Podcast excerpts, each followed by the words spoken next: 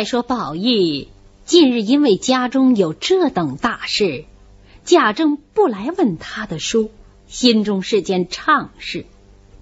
无奈秦钟之病日重一日，也着实悬心。这天一早起来，才梳洗完毕，要回了贾母去看望秦钟。忽见明烟在二门照墙前探头缩脑，宝玉忙出来问：“做什么？”二爷，秦相公不中用了。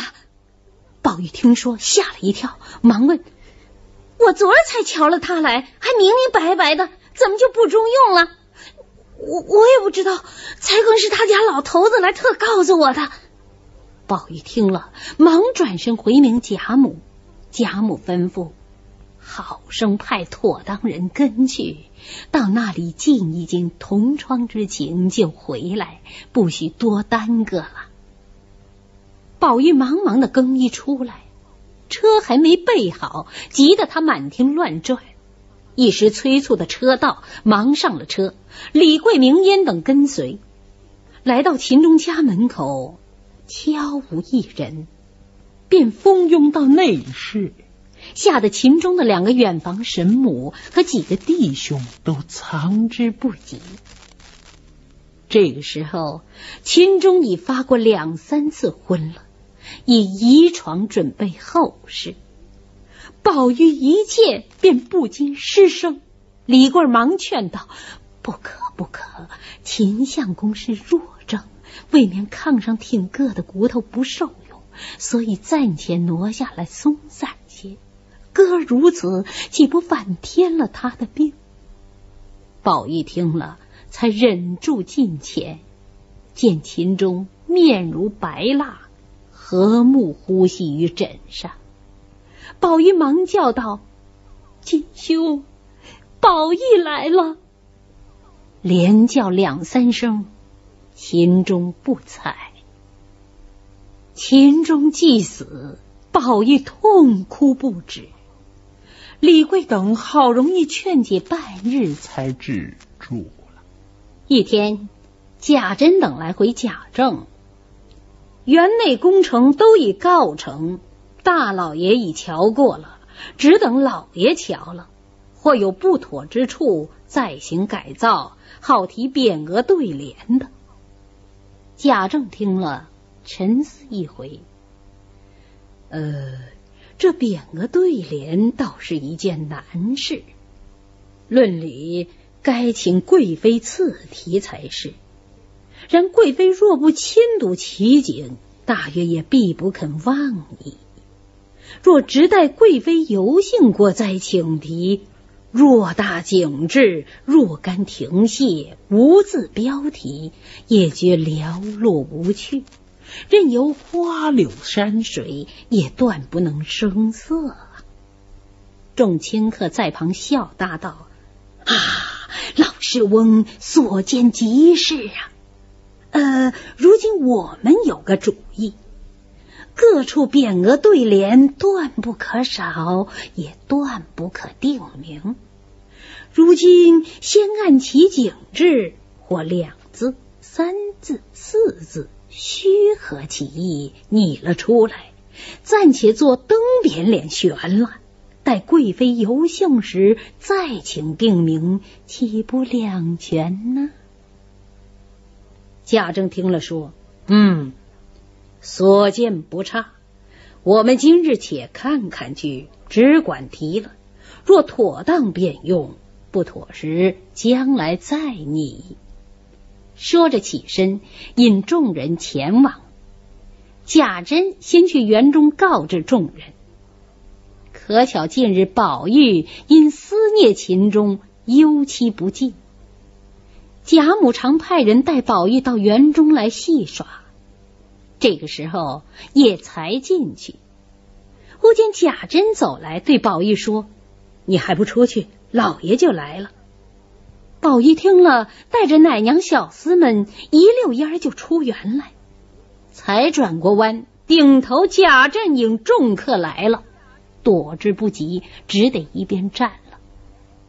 贾政进来，听黛入称赞宝玉专能对对联，虽不喜读书，偏倒有些歪才似的。今日偶然撞见这机会，便命他跟来。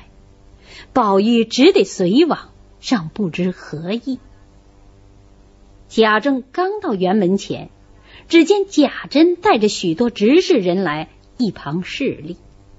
贾政说：“你且把园门都关上，我们先瞧了外面再进去。”贾珍叫人把门关了。贾政先秉正看门，只见正门五间，上面铜瓦泥丘脊。那门栏窗格都是细雕新鲜花样，并无朱粉涂饰。一色水墨群墙，下面白石台基凿成西番草花样。左右一望，雪白粉墙，下面虎皮石随势砌去，果然不落富丽俗套，自是欢喜，便叫开门。只见迎面。一袋翠帐挡在前面，众清客都说：“好山呐，好山呐！”贾政说：“哈，非此一山。一进来，园中所有之景细入目中，则有何趣啊？”众人说：“极是，极是，非胸中大有丘壑，焉想及此？”说完。往前一望，见白石灵层，或如鬼怪，或如猛兽，纵横拱立，上面苔藓成斑，藤萝掩映，其中微露羊肠小径。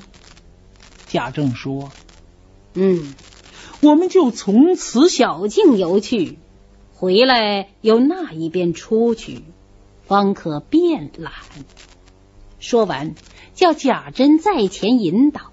自己扶了宝玉，逶迤进入山口。抬头不见山上有镜面白石一块，正是迎面流题处。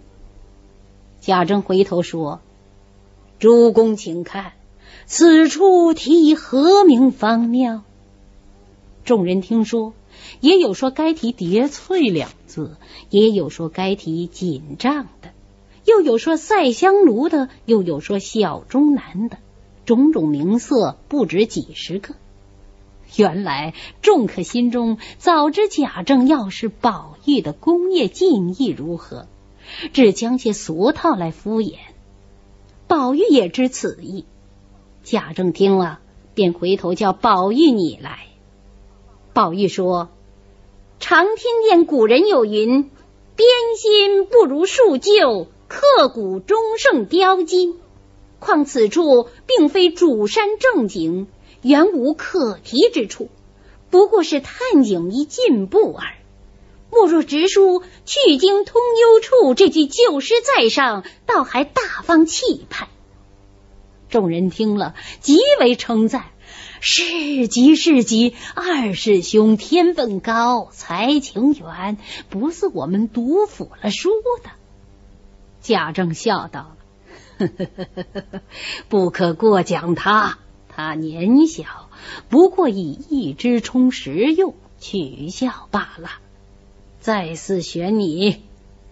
说着，进入石洞来，只见嘉木龙葱，奇花烂漫，一带清流从花木深处曲折泻于石隙之下。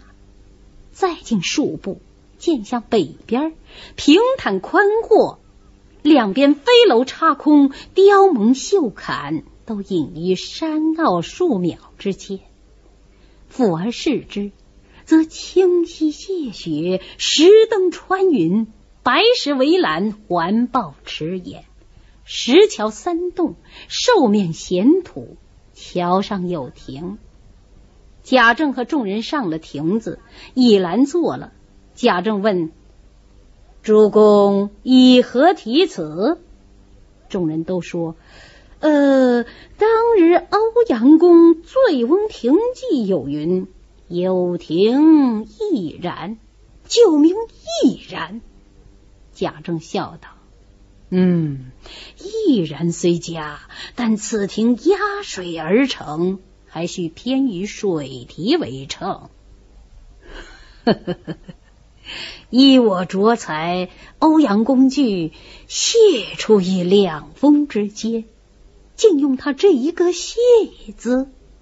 有一客人说：“是极是极，竟是谢玉两字妙。”贾政拈须寻思，因抬头见宝玉侍侧，便叫宝玉也拟一个来。宝玉连忙回答：“老爷刚才所说已是，但是如今追究了去，似乎当日欧阳公提酿泉用以谢字则妥。”今日此泉若也用谢字，则觉不妥。况且此处既为省亲驻壁别墅，用此等字眼，也觉粗陋不雅。求在你教此韵界含蓄者。贾政问：“主公听此论若何？刚才众人编心，你又说不如数骨。”如今我们树骨，你又说粗陋不妥，你且说你的来，我听。有用“谢意”二字，则莫若“沁芳”二字，岂不新雅？贾政年须点头不语，众人都忙迎合，赞宝玉才情不凡。贾政说：“哼，匾上二字容易。”再做一副七言对联来。宝玉四顾一望，便积上心来，念道：“绕堤柳界三号翠，隔岸花分一脉香。”贾政听了，点头微笑，众人又称赞不已。于是出庭过池，一山一石，一花一木，莫不着意观览。忽抬头看见前面一带粉园，里面树影修舍，有千百竿翠竹遮映。众人都说好个所在呀！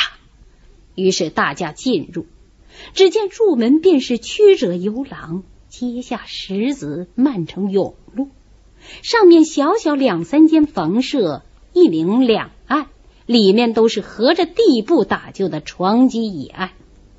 从里间房内又得一小门，出去则是后院，有大株梨花、阔叶芭蕉，又有两间小小退步。后院墙下有一股泉水，绕街圆屋到前院，盘旋逐下而出。贾政说：“啊，这一处倒还好。”若能月夜坐此窗下读书，不枉虚生一世啊！贾政说完，看着宝玉，吓得宝玉忙垂了头。众客忙用闲话解脱了，又说：“此处的匾该题四个字。”贾政笑问：“哪四个字？”一个说是“奇水遗风”，贾政说：“俗。”又一个是。随缘雅集，贾政道：“也俗。”贾珍笑道：“还是宝兄弟你一个来。”宝玉说：“这是第一处行刑之处，必须送圣方可。若用四字的匾，又有古人现成的，何必再做？”贾政问：“难道齐水随缘不是古人的？这太板斧了。”莫若有凤来仪四字，众人都轰然叫妙。贾政点头道：“畜生，畜生，可谓管窥离策，见识浅薄矣。”啊，再提一联来。宝玉便念道：“宝鼎茶闲烟上绿，幽窗棋罢只犹凉。”贾政摇头说道：“哼，也未见长。”众人一面走一面说，忽见青山斜阻，转过山怀中，隐隐露出一带黄泥铸就矮墙，墙头都用道经掩护，有几百株杏花，如喷火蒸霞一般。里面树影茅屋，外面却是桑榆景折，各色树枝新条随其曲折，边就两六青篱。篱外山坡之下有一土井，旁边有打水的露炉，下面田地种植蔬菜，漫然无际。贾政笑道：“倒是此处有些道理。固然是人力穿作，此时一见，未免勾引起我归农之意啊！我们且进去歇息歇息吧。”说完，刚想进篱门去，忽见路旁有一石碣，也为流题之辈。众人说：“更妙，更妙！此处若悬匾代题。”则田舍家风一洗尽矣。立此一时，又觉声色许多。贾政说：“诸公请提。”众人说：“呃，刚才师兄有云，编新不如树旧，莫若直书杏花村为妙。”贾政听了，笑向贾珍说：“正亏提醒了我。”此处都好，只是还少一个酒幌。明日做一个，不必华丽，就以外面村庄的式样做来，用竹竿挑的树梢。贾珍答应了，又回道：“此处还不可养别的雀鸟，只是买些鹅鸭鸡类，才都相称了。”贾政和众人都说：“更妙，更妙。”贾政又向众人说。杏花村顾家只是犯了证明，众可都说是啊。如今虚的便是什么字样好呢？大家想着，宝玉却等不得了，也不等贾政的话，便说：“旧诗有云，红杏梢头挂酒旗，如今莫若杏帘在望四字。”众人都道：“好个在望啊！”又暗合杏花村意。宝玉冷笑说：“哼，村民若用杏花二字，便俗陋不堪了。又有古人诗云：‘柴门临水稻花香’，何不就用稻香村的妙？”众人听了，越发同声拍手叫：“妙妙妙！”贾政一声喝住。无知的畜生！你能知道几个古人能记得几首熟诗，也敢在老先生前卖弄？哼！你刚才那些胡说的，不过是是你的清浊取笑而已，你就认真了。说着，贾政引人步入茅堂，里面纸窗木榻，富贵气象一洗接近。贾政心中自是欢喜。却愁着宝玉问：“此处如何？”众人见问，都忙悄悄的推宝玉，教他说好。宝玉不听人言，便回答：“不及有凤来仪多矣。”贾政听了说：“无知的蠢物，你只知朱楼画栋、恶赖富丽为家，哪里知道这清幽气象？唉。”终是不读书之过啊！老爷教训的对，但古人常云“天然”二字，不知何意。众人见宝玉固执，都怪他呆痴不改。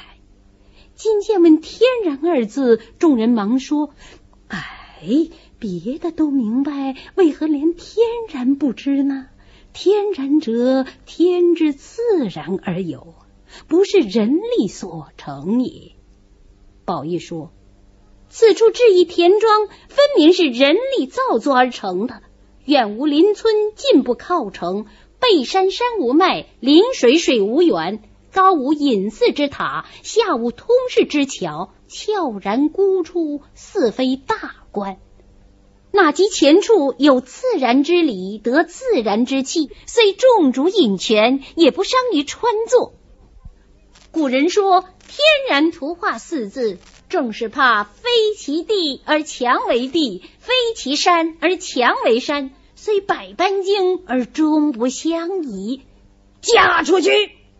宝玉话还没说完，贾政就气得喝住。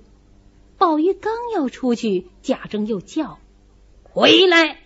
再提一联，若不通，一起打嘴巴。”宝玉只得念道：“新长绿天换葛柱，好云相护采芹人。”贾政听了，摇头说：“哼，更不好。”一面引人出来，转过山坡，穿花渡柳，浮石依泉，过了荼蘼架，再入木香棚，越牡丹亭，渡芍药圃，入蔷薇院，处芭蕉坞，盘旋曲折。忽听水声潺潺，泻出石洞，上则罗碧倒垂，下则落花浮荡。众人都说好景啊，好景！贾政说：“主公提何名啊？”众人说：“再不必你了，恰恰乎是武陵源三个字。”哎，又落实了，而且陈旧。众人笑道：“不然就用‘秦人旧社’四字也罢了。”宝玉说：“这夜法过漏了。”秦人旧社说避乱之意，如何使得？莫若了听花絮四字。贾政说：“胡说胡说。”于是要进桥洞时，又想起有船无船。贾珍说：“采莲船共四只，坐船一只，如今尚未造成。”贾政笑道：“呵，可惜不得入了。”贾珍说。从山上盘道也可以进去。贾珍在前导引，大家攀藤扶树过去。只见水上落花愈多，其水愈清，溶溶荡荡，曲折莺语。池边两行垂柳，杂以桃杏，遮天蔽日，真无一些尘土。忽见柳荫中又露出一个折带竹栏板桥来。渡过桥去，诸路可通。便见一所清凉瓦舍，一色水墨砖墙，青瓦花堵。那大主山所分之脉都穿墙而过。贾政说：“嗨，此处这所房子无味的很。”步入门时，忽迎面突出插天的大玲珑山石来。四面群绕，各式石块，竟把里面所有的房屋都遮住了，而且一株花木也没有。只见许多异草，或有牵藤的，或有隐蔓的，或垂山巅，或穿石隙，甚至传言绕柱，银器盘接，或如翠带飘摇，或如精绳盘曲，或石若丹砂，或花如金桂。未分气妇，非花香之可比。贾政不禁笑道：“哈哈哈哈，有趣有趣，只是不大认识啊。”有的说是碧丽藤萝。贾政说：“嗯，碧丽藤萝不得如此异香。”宝玉说：“果然不是，这些之中也有藤萝碧丽。”那香的是杜若横无，那一种大约是彩兰，这一种大约是青葛，那一种是金灯草，这一种是玉露藤，红的自然是紫云，绿的定是青纸。想来《离骚》《文选》等书上所有的那些异草，也有叫做什么霍纳江前的，也有叫做什么轮祖子将的，还有石帆、水松、浮柳等样。又有叫做什么绿移的，还有什么丹椒、迷舞、风莲。唉，如今年深岁改，人不能识，所以都象形夺名，渐渐的换差了，也是有的。谁问你来？宝玉还没说完，贾政便喝住了，吓得宝玉倒退，不敢再说。